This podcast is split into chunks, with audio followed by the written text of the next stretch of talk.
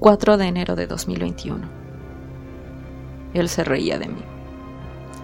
Despreció mis sentimientos al tiempo que seguía queriendo abrazarme para ver qué tan lejos podía llegar. Era ambivalente y a veces parecía que le importaba como persona cuando yo le soltaba alguna inseguridad mía y me miraba y hablaba en un tono suave con palabras de comprensión. Pero si volvía a decirle lo mismo en otro momento, podía enojarse o hablar en un tono donde me daba poca importancia. Decía que se trataba de su forma de ser. Quizás. Pero había algo implícito ahí. En una frase como esa está implícito el mensaje de, así soy, maltratador. Y no me importa.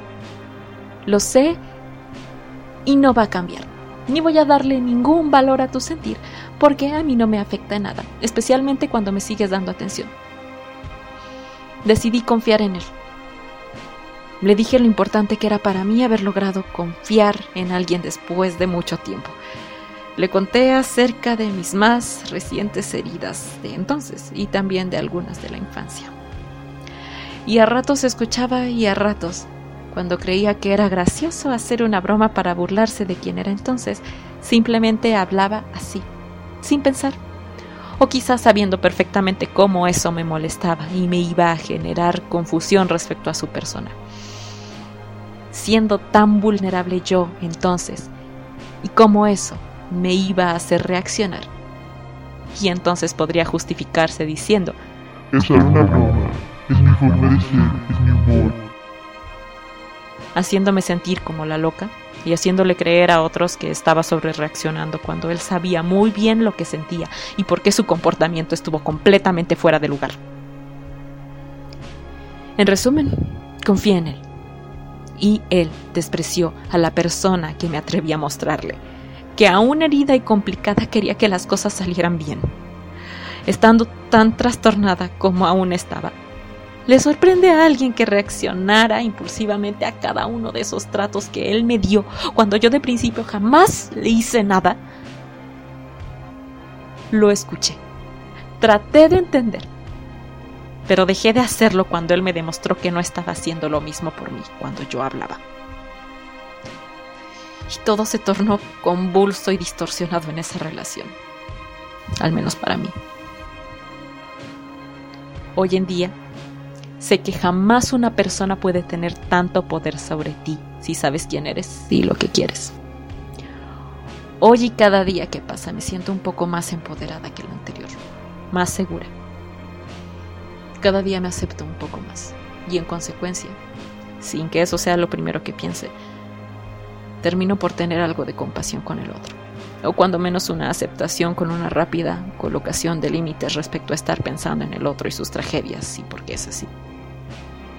Pero en aquel entonces no era así de fuerte. No estaba así de completa. Y siento una enorme tristeza y pena por esa yo verla ahí en una esquina, sin poder confiar en nadie, confundida, pensando que esperar la muerte es lo mejor que podía hacer mientras tuviera que convivir con una psique rota y pesada, buscando algo que no sabía ni qué, tratando de decirse a sí misma que nada le importaba ya lo suficiente, solamente para negar su inmenso deseo de amar la vida y a otros seres humanos de nuevo, y aún más, a sí misma. porque se odiaba o al menos no se gustaba prácticamente nada. Y no puedo culparla. No puedo no defenderla, no puedo decir que fue una mierda de persona, o que hizo mal en quedarse, o que es de lo peor porque manipulaba y encima ahora se quiere hacer la buena. Por Dios, eso es muy injusto. Y creo que no es trabajo mío juzgarme así. Ni siquiera de los otros. Pero me refiero a que los otros pueden hacerlo si quieren, no me conocen, da igual. Pero cuando lo hago yo, lastimo todavía más a esa yo herida que sigue sanando para integrarse. Y no le permito avanzar entre más la juzgo. Era natural. Era normal para esas circunstancias y era completamente entendible que reaccionara así insultando, despreciando, juzgando, minimizando. Porque eso era lo único que yo recibía ahí y no estaba lista para que se me resbalara.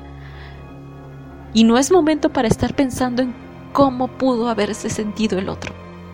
Eso no importa ahora. Lo que importa ahora es que fui dañada en un continuo de tiempo prolongado. Mi yo sin armadura no sabía cómo poner límites, tener un sentido de autoestima sano, vivir su vida. Y era muy vulnerable. Que los otros piensen lo que quieran de mí.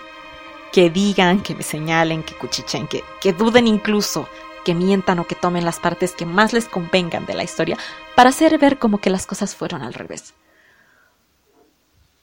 Yo sé quién fui y por lo que pasé. Y siempre seré yo la única que sabe qué sucede dentro de este cuerpo. Este cuerpo es el único con las memorias precisas para entender qué es lo que necesitaba y necesito a cada paso. Y nadie Nadie me va a quitar eso.